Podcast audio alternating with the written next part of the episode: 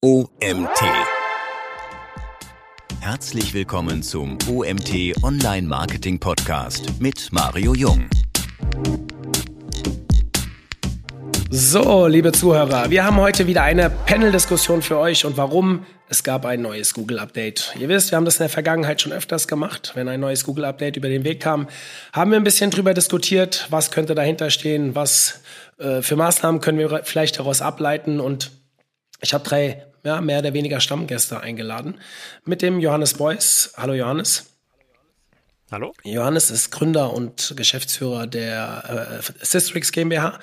Und ähm, den habe ich immer gerne dabei. Warum? Er äußert sich sehr häufig auch zu Updates und aufgrund der guten Datenlage, die er als Toolanbieter mitbringt, ähm, hat mir das natürlich, ist er ein gern gesehener Gast bei mir zu diesem Thema.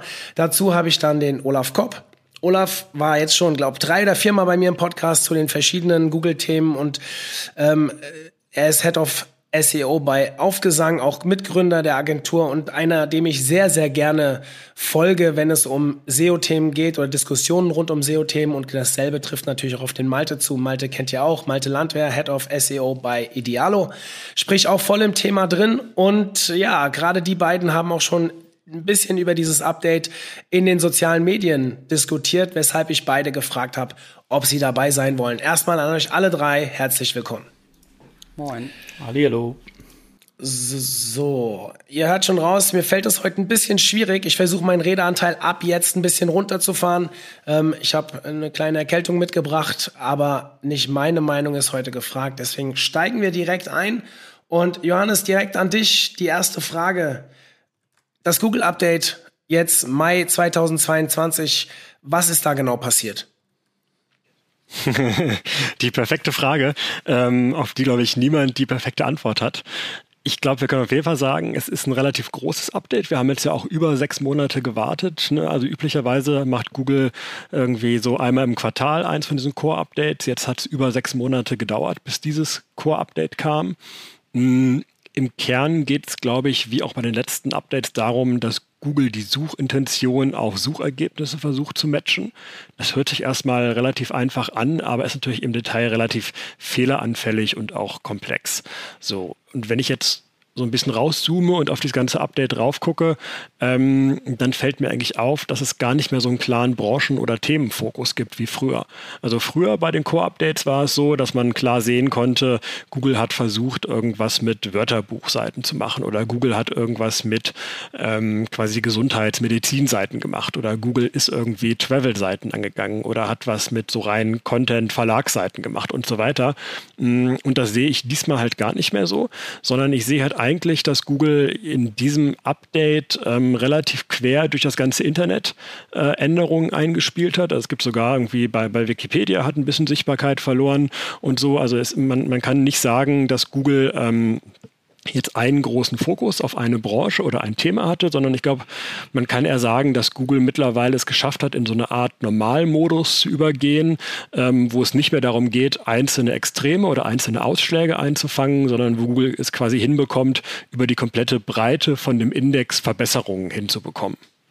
Malte, du hast dich im Netz schon ein bisschen geäußert, auch mit ein paar Daten um dich geworfen. Magst du auch mal deine Einschätzung zu dem Update geben?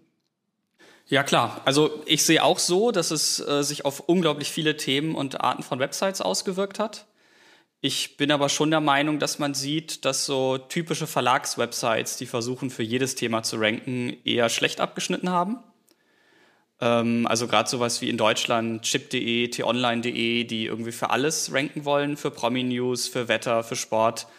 Ähm, die haben oft oder in Summe haben die alle Rankings voll. Natürlich gibt es auch Gewinner auf dieser Verlags-Publisher-Seite, aber wenn man sich die Top 20, Top 50 Domains da anguckt, haben die äh, verloren. Und gewonnen haben dann eher Spezialisten, wobei Spezialist hier meint nur auf ein Thema fokussiert. Ähm, also wenn man sich E-Commerce-Domains anguckt, die haben in Summe gewonnen. Wenn man sich Gesundheits-, Finanzdomains anguckt, die haben in Summe gewonnen. Ähm, deswegen würde ich schon sagen, dass das Update für einige Branchen stärker zu spüren ist. Ähm, aber klar, ich stimme auch dem zu, dass es nicht nur speziell und gezielt eine Branche angegangen wurde. Siehst du noch irgendwie weitere Themen? Du hast, glaube ich, sehr starken Bezug auf das Thema Video gesetzt in deinem, Social, in deinem äh, Posting.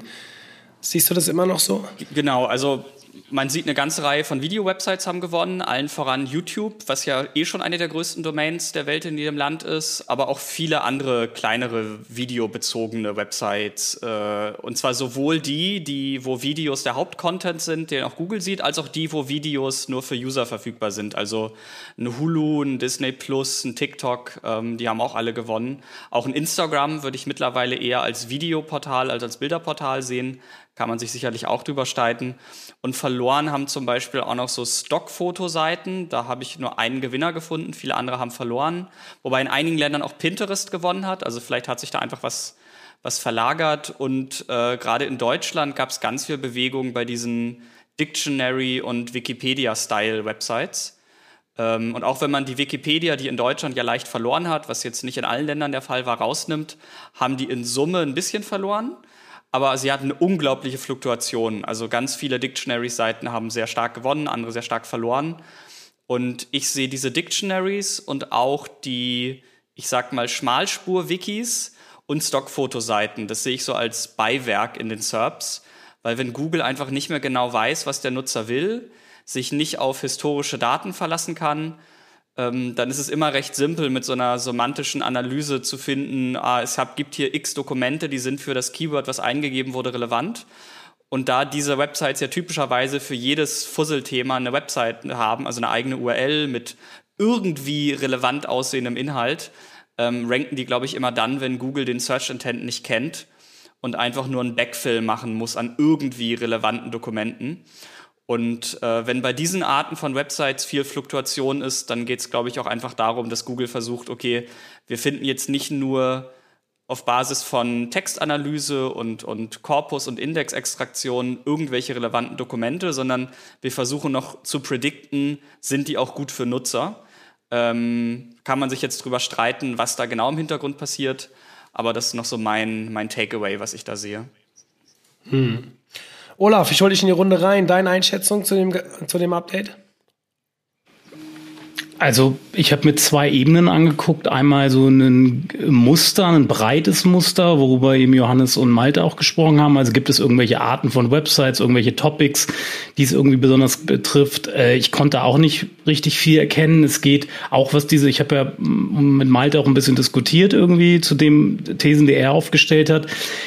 Ähm, er hatte dieses Thema Spezialist versus, äh, ich sag mal, Gemischtwarenhändler angesprochen irgendwie. Ähm, habe ich versucht nachzuvollziehen, habe da aber Pros und Cons gefunden. Was ich gesehen habe, und das was hat Malte ja auch festgestellt, war diese E-Commerce-Geschichte, dass ich das Gefühl habe, vom, das würde ich auch vielleicht auf ein Search-Intent beziehen, dass bei vielen Suchbegriffen wieder äh, Shop-Seiten, Shop-Kategorie-Seiten speziell äh, sich getauscht haben, sich weiter nach vorne geschoben haben.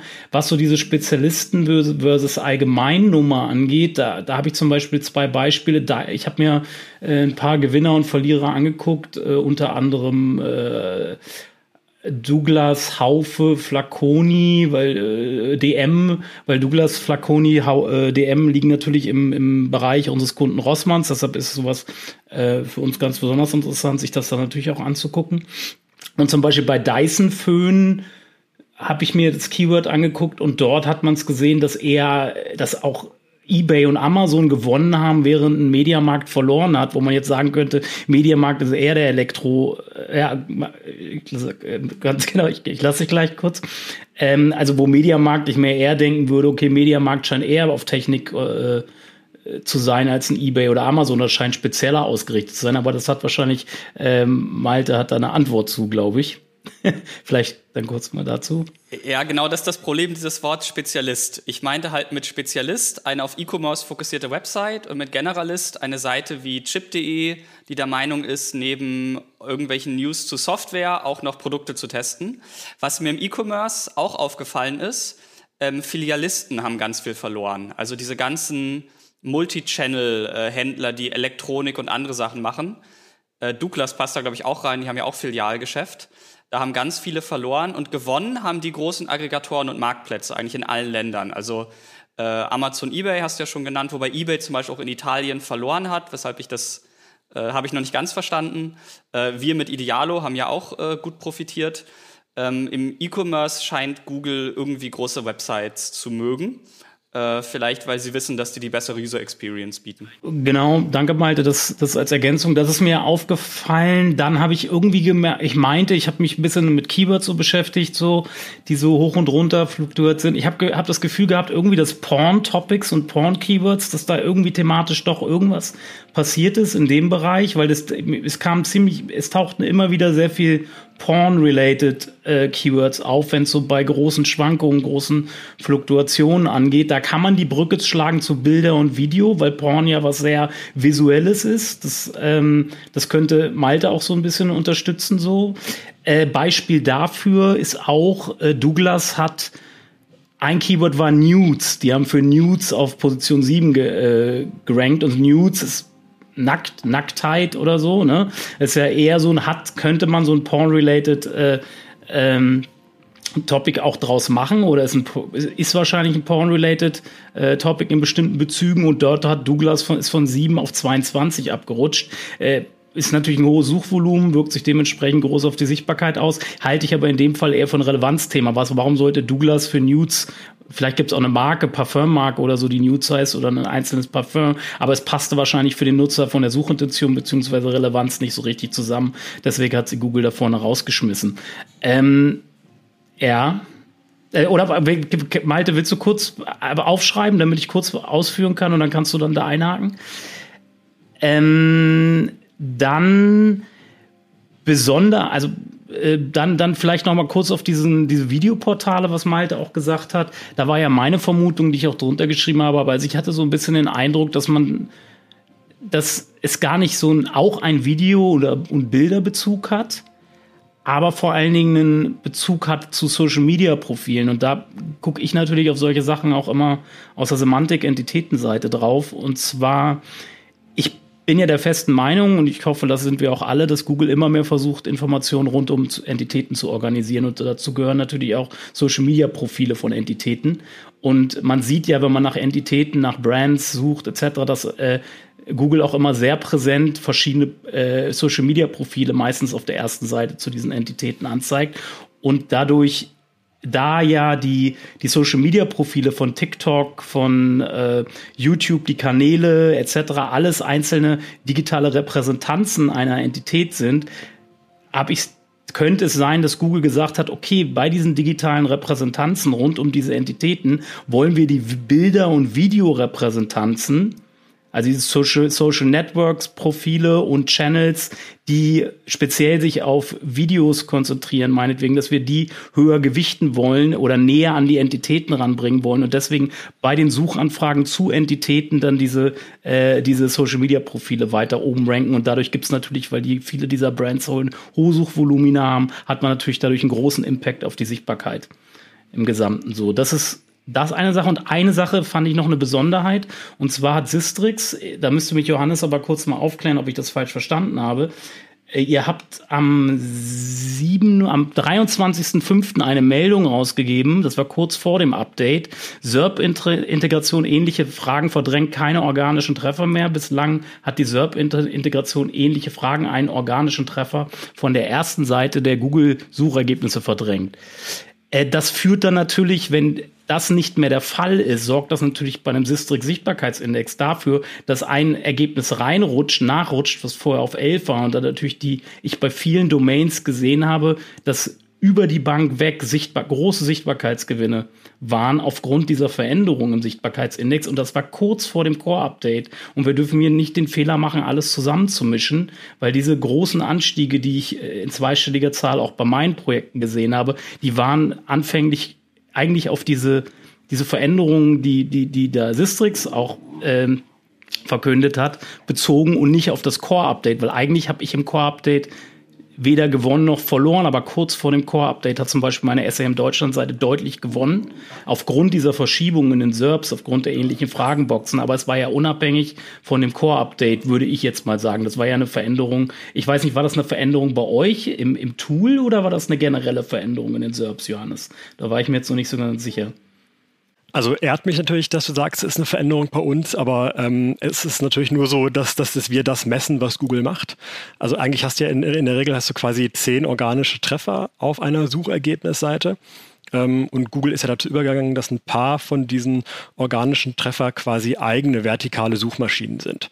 Das ist zum Beispiel nicht der Fall, wenn oben eine Flugsuche ist, dann sagt Google, das ist für uns ein Anzeigenformat. Das verdrängt keinen organischen Treffer.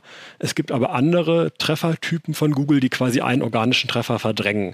Das ist zum Beispiel so eine, so eine klassische Bilderintegration. Dann hast du quasi diese, diese Google Bilderbox drin ähm, und hast noch neun andere organische Treffer drin. Das heißt, der, der früher auf Position 10 war, der rückt dann auf 11 und ist auf der zweiten Seite. Und genau das hat Google eine Woche vor dem Update äh, umgestellt und hat halt gesagt, ähm, diese People Also Ask oder, oder Nutzerfragen-Box, die verdrängt jetzt keinen organischen Treffer mehr. Aber das genau das wurde viel zu wenig diskutiert. Das ist so ein bisschen untergegangen in dem ganzen Core-Update-Gewusel, was danach gekommen ist, weil das hatte einen ähnlich großen Einfluss auf Sichtbarkeiten wie das Core-Update, zumindest was ich gesehen habe. Das hat einen großen Einfluss, aber dadurch, dass wir diese, die, die Werte ja täglich messen, ähm, kann man das halt sehr genau trennen. Also man darf halt dann nicht hingehen und darf sich quasi keine Veränderungen von irgendwie vor zwei Monaten auf dann angucken, sondern wir haben halt immer von dem Donnerstag, also Google hat, glaube ich, am Mittwoch angekündigt, das Update, und wir haben dann immer von dem Donnerstag jetzt bis vergangenen Mittwoch gemessen. Das heißt, du hattest eine relativ saubere oder eine, eine sehr saubere Trennung zwischen diesen beiden Unterschieden. Es gab gerade international aber viele Diskussionen, ob dieses Core-Update schon vor der Ankündigung ausgerollt wurde, weil es große Veränderungen war. Das hatte ja eher den Bezug, den ich gerade meinte und nicht den Core-Update-Bezug. Und das haben viele zusammengemischt, hatte ich das Gefühl bei Absolut. den Diskussionen da draußen. Absolut. Ist so quasi das ähm, quasi Sensibilität für, für Daten international vielleicht nicht ganz so ausgeprägt ist wie bei uns in Deutschland. sagen wir es mal so. Malte, bitte. Jetzt, jetzt darf Malte. also. Ich bekenne mich schuldig. Ich habe tatsächlich genauso gedacht, weil wir sind ähnlich, wie du es eben beschrieben hast, ähm, Olaf. Wir sind auch massiv gestiegen kurz vor dem Update und sind eigentlich um genau die gleiche Menge wieder gefallen beim Update. Stehen jetzt immer noch so da, also vor, vor dem Update hätte ich gesagt, äh, unterschrieben, dass wir so dastehen, wie wir jetzt dastehen. Jetzt bin ich natürlich ein bisschen enttäuscht, gell? wenn man dann äh, so zwischendurch abgehoben ist und der Traffic ist explodiert bei uns und ist jetzt leider auch wieder um genau die gleiche Menge wieder eingebrochen. Ähm, was ich dann auch schade fand und ich hatte es tatsächlich bis eben aufs Update geschoben, weil ich mich zu wenig damit auseinandergesetzt habe. Also danke erstmal dafür. Jetzt haben wir bei Malte eben unterbunden. Malte, du wolltest noch was sagen zu dem Thema. Also viele Sachen, weil, weil Olaf hat viele spannende Sachen angesprochen. Ähm, ich habe mir ein paar Notizen gemacht. Ähm, das Porn-Thema habe ich auch gesehen. Ähm, ich habe mir so verschiedene Länder, die Top 100 Gewinner-Verlierer-Domains aus Systrix angeguckt und wenn man sich die in den USA einfach mal die Gewinne und Verluste zusammenzieht, dann ist Porn die zweitgrößte Gewinnerbranche in den USA ähm, nach äh, Videoportalen. Es sind doch auch Videoportale. Und was nochmal dieses Thema angeht, Generalisten. Ich habe nicht drauf geklickt, so, äh, deswegen keine Ahnung, was da für Inhalte sind. Das ist der sind. Moment, wo ich bei Podcasts immer nicht mag, dass es nur Tonspur ist. Gell? Ich würde gerne eure Bilder gerade mal mitzeigen. ähm, dann beim Thema Spezialisten. Ähm, neben E-Commerce war das in Deutschland und USA noch im Travel-Bereich der Fall. Also wenn man sich mal so die 50 größten Travel-Domains nimmt, die haben durch die Bank weg oder im Durchschnitt gewonnen. Natürlich auch da wieder, es gibt einzelne Verlierer, aber in Summe sind es Gewinner. In den USA auch noch bei Education. Und gerade Education ist ja so ein sensibles Thema, das schon so in Richtung Your Money, Your Life gehen kann. Ähm, deswegen, das fand ich auch. In Deutschland gab es auch ein bisschen Ranking-Änderungen bei Education-related Domains. Da habe ich aber kein klares Pattern erkannt.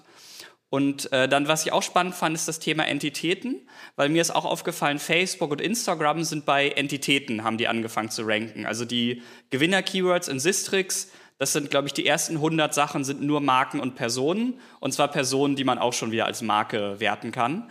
Aber zum Beispiel äh, YouTube ist auch bei generischen Keywords, so rund um äh, Ukraine, äh, irgendwelche Bombenfachbegriffe, irgendwelche Städte in der Ukraine und Gebiete in der Ukraine äh, sehr viel gestiegen.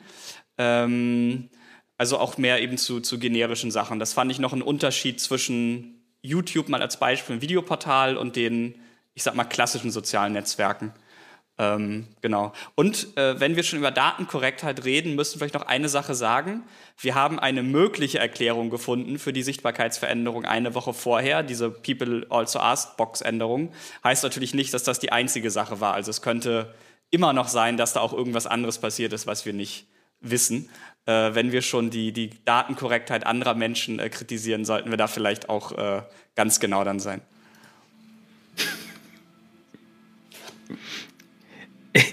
Ich will da kurz so sagen. Also ich war ja auch wie du, äh, Mario, hellauf begeistert, äh, dass ich jeden Tag zweistellige Sichtbarkeitszugewinner bekommen habe bei Sistrix.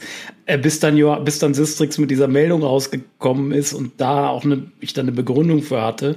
Also es, es war halt, äh, ich meine Domain ist ja auch seit seit 2018, seit diesen Core-Updates eher unter die Räder gekommen. Zumindest ab dem Dezember-Update Ende 2020 und ich hatte gedacht, jetzt geht's tatsächlich wieder nach oben und jetzt hat mich endlich äh, Google wieder recovered irgendwie und bringt mich zurück auf alte Höhen, aber das war dann halt nur dieses kurze Strohfeuer in dieser einen Woche vor dem Core-Update. Hast du das trafficmäßig gespürt? Ähm, ich finde es mit der Begründung, ich, ich hab's, das habe ich mir jetzt nicht genau angeguckt für die Woche, aber ich finde die Begründung, wenn das diese ähnliche Fragenbox ist, dann dürfte ich im Traffic eigentlich nicht so viel bemerkt haben, weil ja, das wird ja durch, dadurch gesorgt, dass ich von 11 auf 10 springe und dadurch verändert sich normalerweise die Sichtbarkeit wahrscheinlich, weil ich auf eine Nummer, ich weiß jetzt nicht, wie die Toolanbieter das unterschiedlich gewichten, wenn ich auf Seite 1 springe, aber im, wir wissen ja alle, dass auf der Position 10 jetzt auch nicht mit so viel Traffic zu rechnen ist. Also wenn ich von, von 11 auf 10 springe, sorgt das vielleicht in der Sichtbarkeit für einen großen Sprung, aber nicht beim Traffic. Also bei uns ist äh, eine Menge Interessantes passiert. Also ich hatte, das war ja direkt die Woche nach der OMR. Und die OMR hat, ähm, ja, man macht da, glaube ich, kein Geheimnis draus, dass bei der OMR, genauso wie bei uns, der Hauptanteil der Rankings mittlerweile über die Tool-Brands passiert. Also wir haben ja einen relativ großen Bestandteil unserer Sichtbarkeit auf diesen ähm, äh, Keywords. Und ich habe natürlich, ich meine, ich weiß nicht wer von euch allen, aber Olaf weiß ich, dass er da war. Ähm, die haben ja relativ viel vor Ort gemacht für ihre Tool-Brands, also sprich ähm, äh, Rezensionen eingesammelt, haben Freibier dafür rausgegeben, was sie da alles gemacht haben. Wobei ich natürlich im Nachgang gedacht habe, oh, die kriegen jetzt so viel UGC, also User-Generated Content auf ihre Seite, das wird uns, das wird uns als OMT sehr wehtun. Umso mehr habe ich mich natürlich gefreut in der Woche danach, dass wir abgehoben sind, aber komischerweise eine OMR nicht. Also die ist nicht hochgegangen in dem Moment. Und tatsächlich haben wir es auch massiv im Traffic gespürt und darüber hinaus sogar in Kundenanfragen. Also bei uns haben wirklich mal sechs ähm, mehr Tools angefragt, ähm, mit uns zu kooperieren, als sonst in der gleichen Zeit. Jetzt kann das natürlich auch damit zu tun gehabt haben, dass 70.000 Menschen der Woche vorher sich gerade mit dem Thema auf der OMR beschäftigt haben und uns dadurch auch mit aufs Radar bekommen haben, weil ein Branchenprimus natürlich auch sensibilisiert für die ganze Branche. Ja?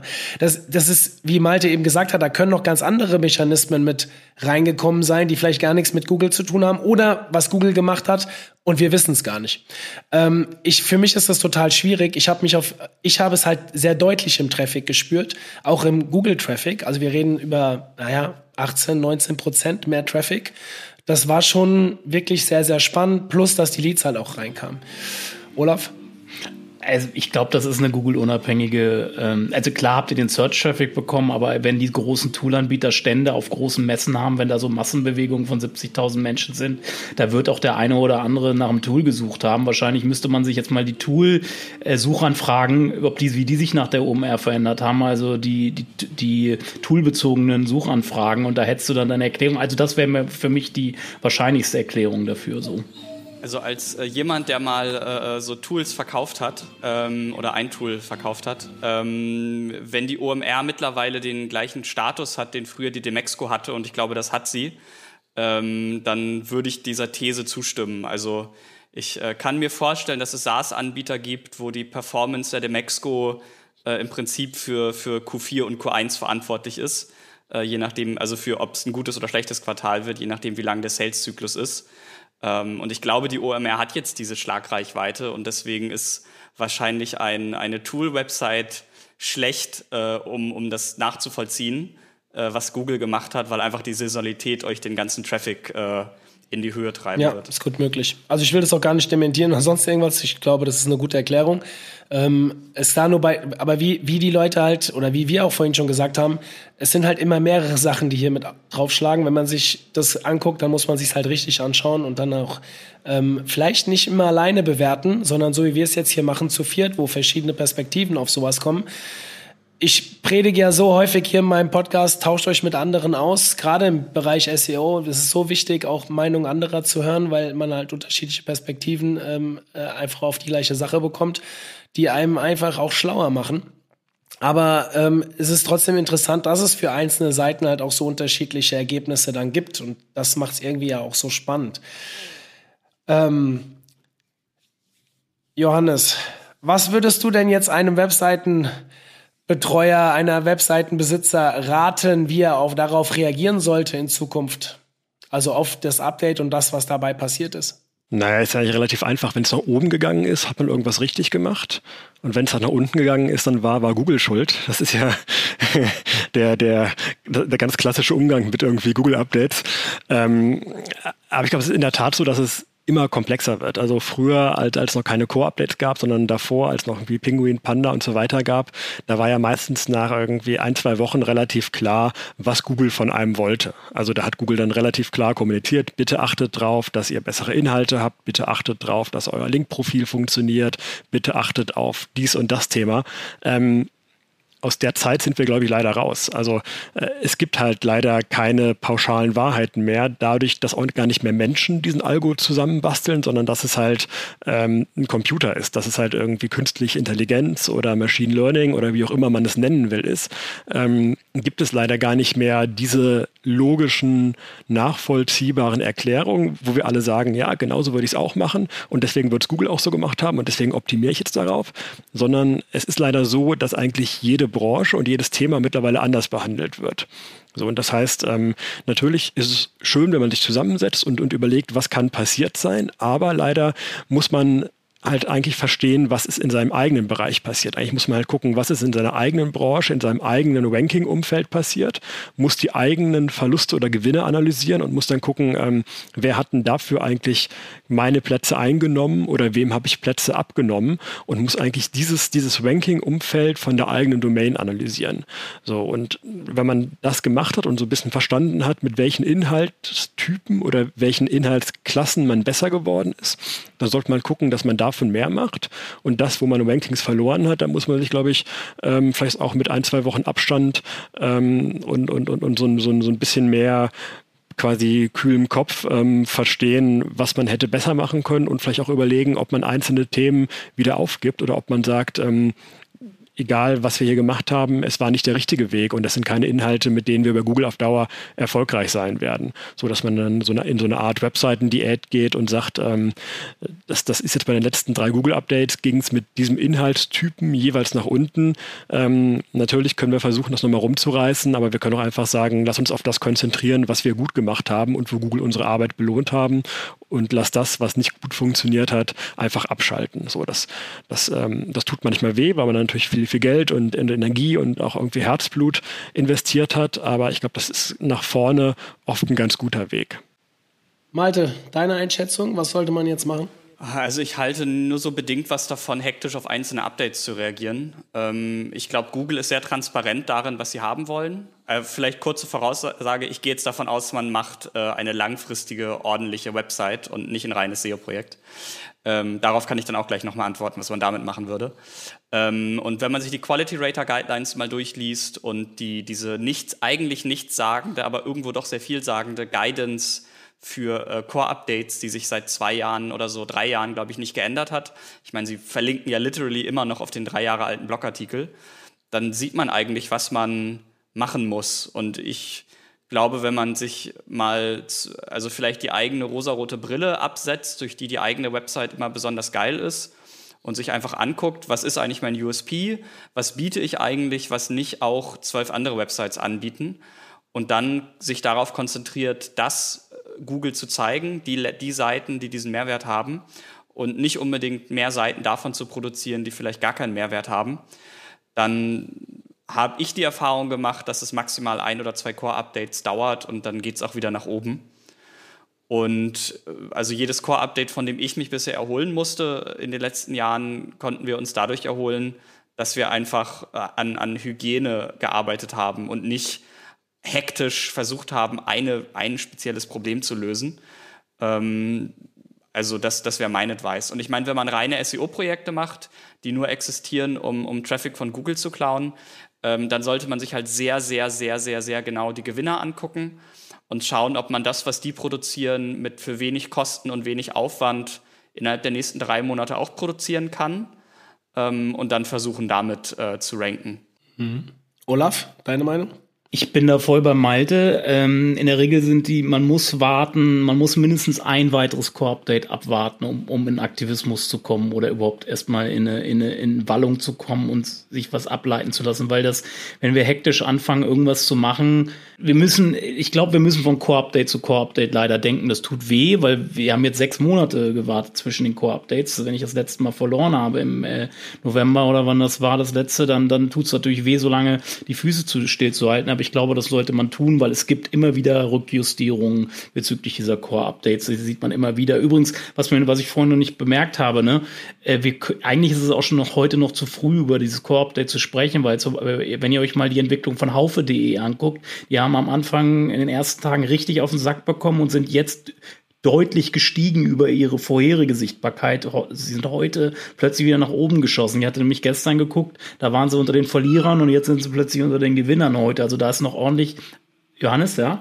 Ich glaube, Hauf ist vielleicht ein bisschen schlechtes Beispiel. Also ähm, ich kenne da kein, keine Hintergründe, aber es sieht mir auf den ersten Blick eher so aus, als hätten die irgendwas bei der Indexierung kaputt gemacht und seien nach kurzer Zeit wieder. Äh, also ich, ich glaube, ich, ich würde das jetzt nicht als, als ein klassisches Core-Update-Ding sehen, sondern die hatten einfach Pech, dass sie zur gleichen Zeit irgendwas am, am Webserver kaputt gemacht haben oder ihr, ihr, ihr CDN kaputt gemacht haben oder was weiß ich fällt, fällt zeitgleich halt ähm, auf jeden Fall damit, damit rein. Ne? Da kenne ich jetzt keine Hintergründe, deswegen muss ich natürlich davon ausgehen, dass das irgendwas mit dem Core-Update zu tun hat.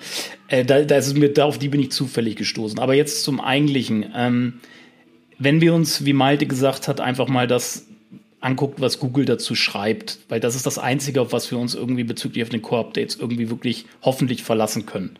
Dann haben wir, spricht Google von Qualität, Google spricht von Relevanz, und Google spricht eine Sache konkret an, das ist ERT. Ähm, ich glaube, Relevanz ist eng mit Suchintention verknüpft. Also Relevanz ist für mich äh, ein Dokument. Wie gut passt ein Dokument zur Suchintention einer Suchanfrage? Das ist für mich Relevanz auf einer Dokumentenebene. Und dann haben wir das ganze ERT-Thema, was ich ein bisschen breiter und ganzheitlicher sehe. Und da bin ich der Meinung, dass wir sowohl Panda-related Signals haben, als auch Link-related, als auch Entity-related. Dazu habe ich ja gerade gestern erst einen Beitrag zu rausgebracht und dass ERT eigentlich eine, eine entstanden ist im Endeffekt aus, einem, aus dem Panda-Update drei Jahre zuvor, ähm, aus diesem ganzen Hummingbird-Entitätengeschichten-Ding, also Einführung der semantischen Suche und äh, diesen, diesen ganzen Link-Metriken, die sie ja eh schon Ewigkeiten im Einsatz haben. Und das, diese wilde Mixtur aus diesen verschiedenen Signalen ergibt dann, ergibt dann so ein Musterbild für, für, für, oder ein Musterkonzept für, für dieses ganze EAT-ERT-Thema. Und das ist wahnsinnig schwer zu fassen. Und da, da sind mit Sicherheit äh, hunderte von Algorithmen parallel irgendwie am Arbeiten, die da irgendwie versuchen, Muster für hohe Qualität, hohe Qualität, hochwertige Quellen zu, oder Autoren auch zu identifizieren. Und da werden wir nicht hintersteigen. Da können wir tun und machen, was wir wollen. Deshalb ist das ja auch so weich, dieses Thema, und sehr unbefriedigend, sich damit zu beschäftigen. Und auch die Begründung, ja, ERT ist dran schuld, wirkt ja für uns SEOs wahnsinnig unbefriedigend, weil es sich so schlecht greifen lässt. Ich habe das ja in meinen letzten Beiträgen äh, über, bei Search Engine Land zum Beispiel oder bei mir im Blog versucht, mal ein bisschen konkreter an Signale zu knüpfen, indem ich mich mit Patenten rund um Trust, Reputation und Autorität in den letzten, aus den letzten zehn Jahren beschäftigt habe, um das ein bisschen greifbarer zu machen, weil es uns ein bisschen anfassbarer zu machen.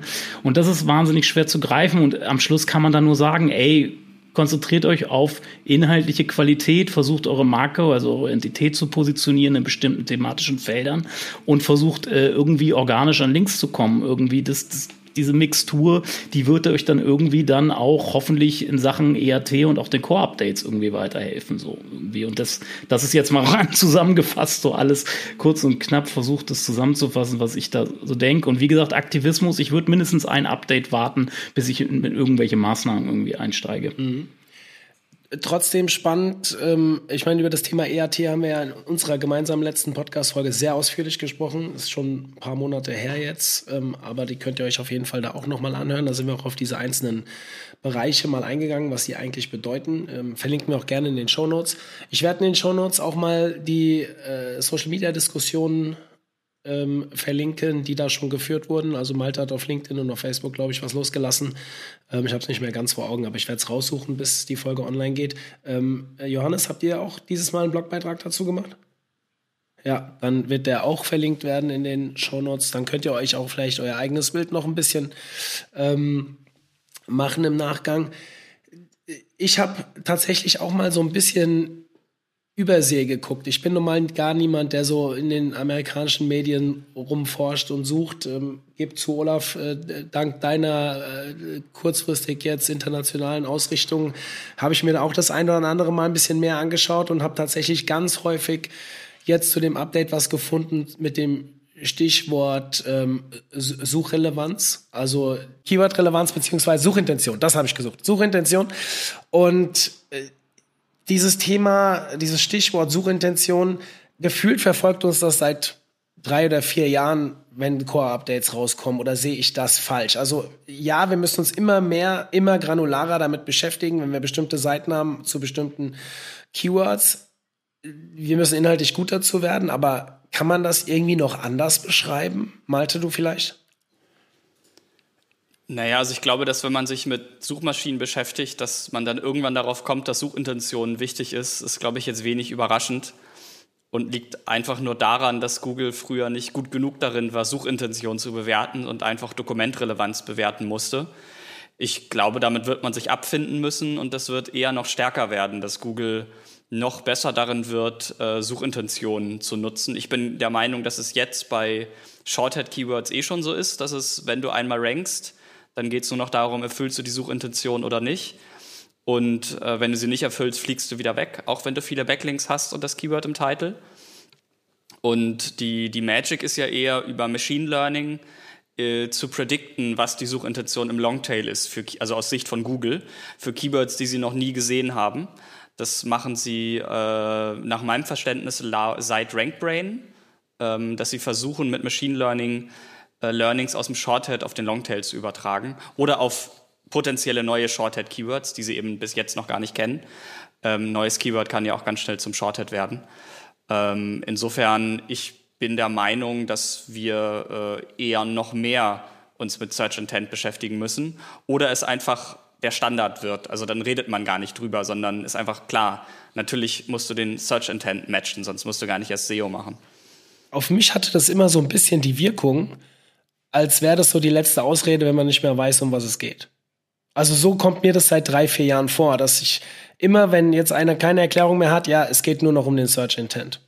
Und das ist, war mir ein Ticken zu platt. Ich fand das heute total belehrend. Ja? Also ich fand äh, total spannende Diskussion. Eure Ansichten, ich höre sie mir sowieso immer gerne an, aber die, die waren dieses Mal gefühlt, habt ihr euch mehr damit auseinandergesetzt oder zumindest öffentlich mehr auseinandergesetzt, wie es teilweise bei anderen Updates gemacht hat. Johannes nehme ich da raus, weil der schreibt immer relativ viel zu den, den Updates. Ähm, aber ich habe gerade jetzt, da war ich ein bisschen erschrocken, um ehrlich zu sein. Ich habe mir so im Übersee immer mal wieder was angeschaut und da kam es halt immer zu diesem Search Intent. Ich bin bei dir, äh, Malte. Ich glaube, das wird immer wichtiger. Es wird äh, Google wird da immer besser drin und am Ende ist es halt auch genau das. Aber äh, äh versteht ihr, worauf ich hinaus will? Also gerade du jetzt, Malte, dass ich dieses, dieses, ich, ich habe so ein bisschen das Gefühl, dass sich manche, wenn sie Search Intent in den Raum schmeißen, sich zu wenig damit beschäftigen. Äh, Olaf meldet sich gerade. Olaf. Also ich habe eher das Gefühl, dass ERT gerade die Ausrede für alles ich dachte, ist. das nur bei dir so. weil das, weil ich finde Suchintention relativ konkret im Gegensatz zu ERT. Ähm, Search Intent wir kommen mit Informational und Transactional und den klassischen Klassifizierungen heutzutage nicht mehr weiter.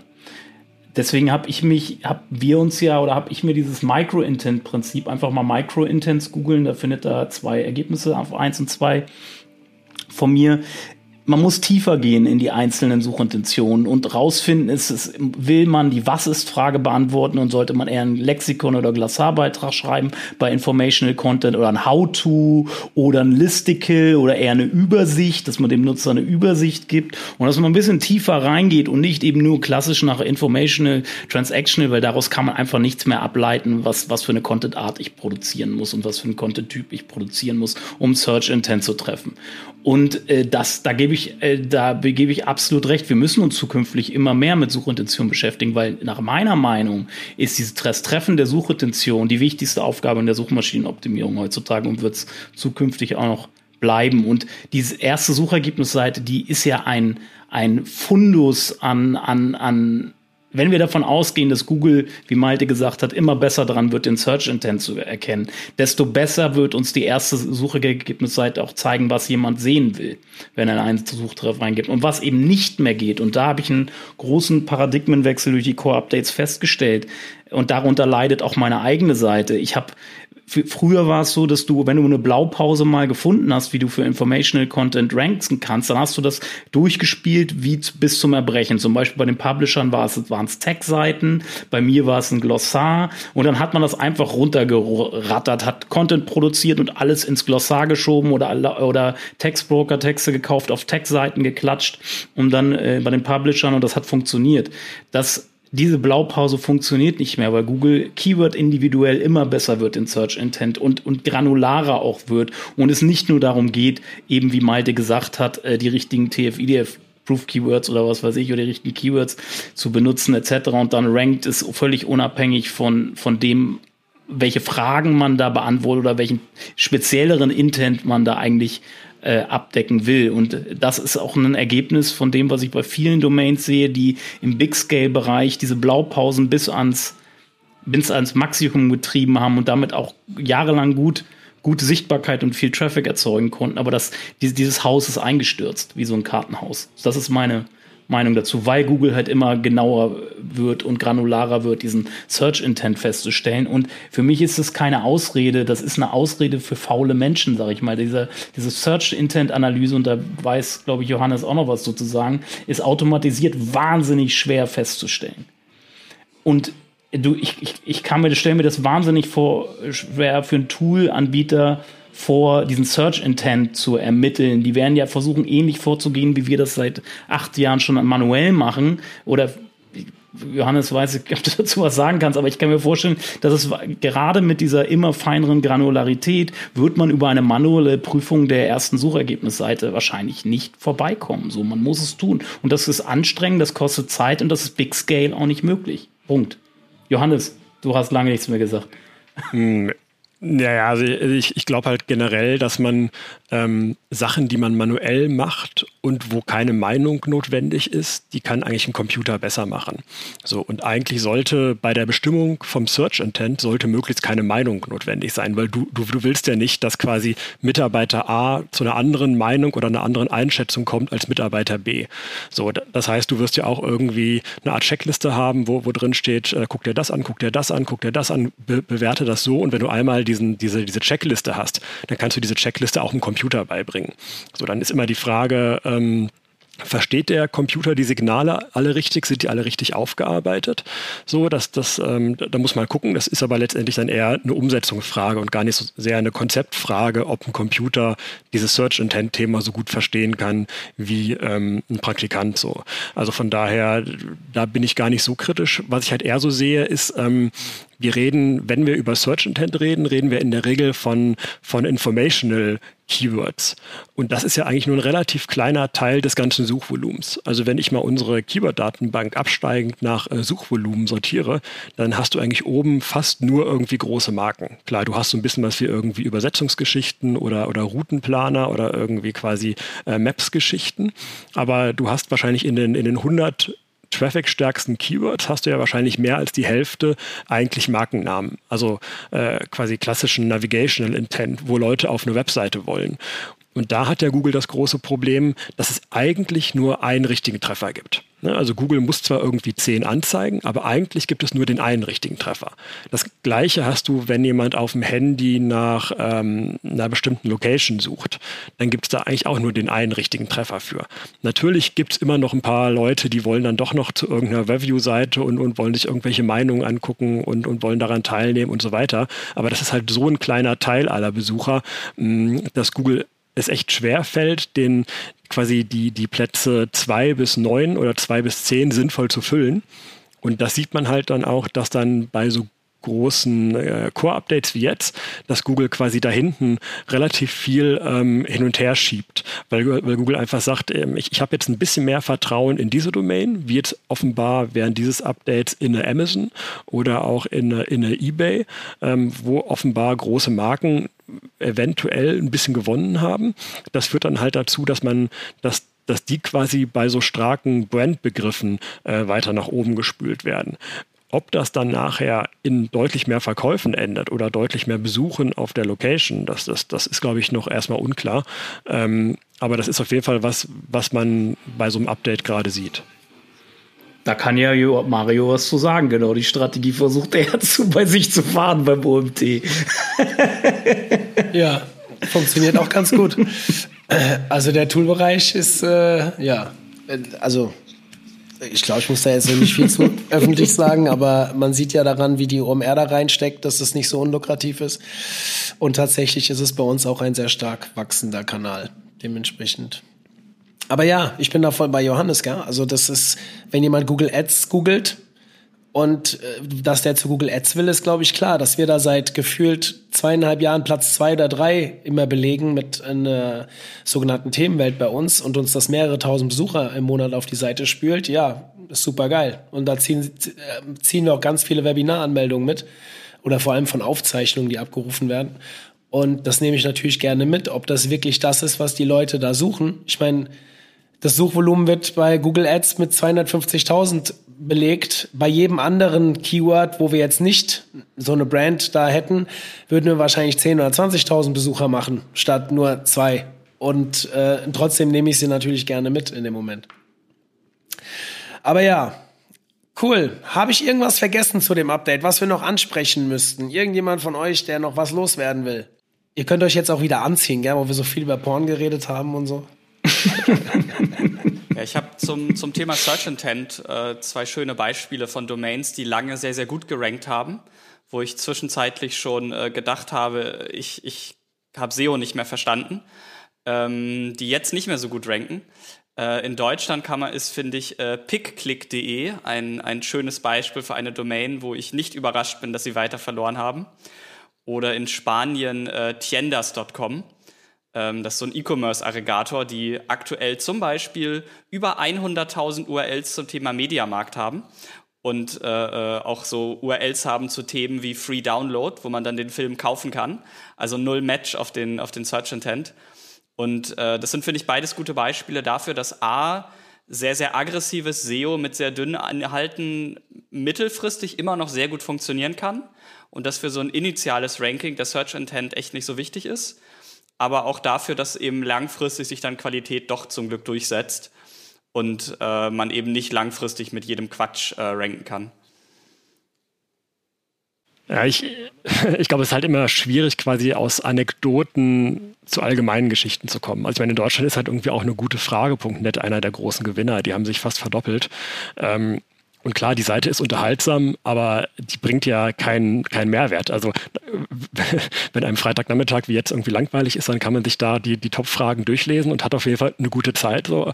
Ähm, aber das ist ja nicht der Inhalt, den Google irgendwie da auf, auf der Seite haben will. Und ich glaube, es gibt halt, es, also ich glaube, man, man findet für, für jeden Beweis, findet man auch immer einen Gegenbeweis. Es, also das, das, das Update bringt so viel Widersprüchliches hervor. Ich glaube, irgendwie Otto hat gewonnen, während About You verloren hat.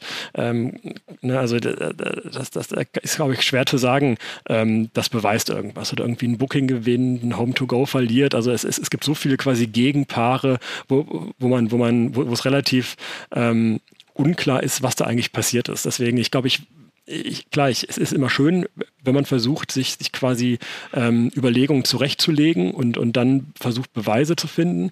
Aber letztendlich muss man halt in seiner eigenen Nische gucken, was hat sich da getan und, und wer hat gewonnen, wer hat verloren und äh, was kann ich daraus lernen. Schönes Wort zum Abschluss. Dann bedanke ich mich bei euch drei für eure Expertise und eure Meinung zu dem Google-Update. Ich denke, da war wieder einiges dabei, was äh, unsere Hörer für sich nutzen können, beziehungsweise einfach auch vielleicht etwas erhellend auf sie einwirkt. Dementsprechend äh, danke an euch. Ich wünsche euch ein schönes Wochenende. Also wir, wir, wir, haben heute Freitag bei der Aufnahme. Montag geht das Ding schon online. Euch bis dahin erstmal ein schönes Wochenende und ähm, bis bald. Johannes, wir sehen uns ja sogar bald. Sehe ich gerade in meinem Kalender. Ja, ich freue mich, ich freue mich. Bis dann, macht's gut. Ciao, ciao. Genau, so ist es. Bis dann. Ciao. Tschö. Zum Abschluss der heutigen Panel-Diskussion noch ein kleiner Hinweis. Am 7.10. haben wir unsere nächste Konferenz, unsere nächste Fachkonferenz in der Pyramide in Mainz, an der ihr offline, aber auch gerne online teilnehmen könnt. Sie wird hybrid stattfinden. Zum 30. Juni, also jetzt schon bald, in wenigen Tagen, Wochen, ist das Ende unseres Early Bird Tarifs. Und ja, der läuft da aus. Heißt, ihr könnt jetzt noch 100 Euro sparen auf den Ticketpreis. Nutzt das, weil günstiger wird das nicht mehr. Am 30.06. ist da der Stichtag. Unter www.omt.de slash Konferenz könnt ihr euer Ticket bekommen. Wie gesagt, egal ob ihr online oder offline dabei sein wollt, ihr seid alle sehr herzlich willkommen, uns hier an diesem Tag zu begleiten. Bis dann, euer Mario.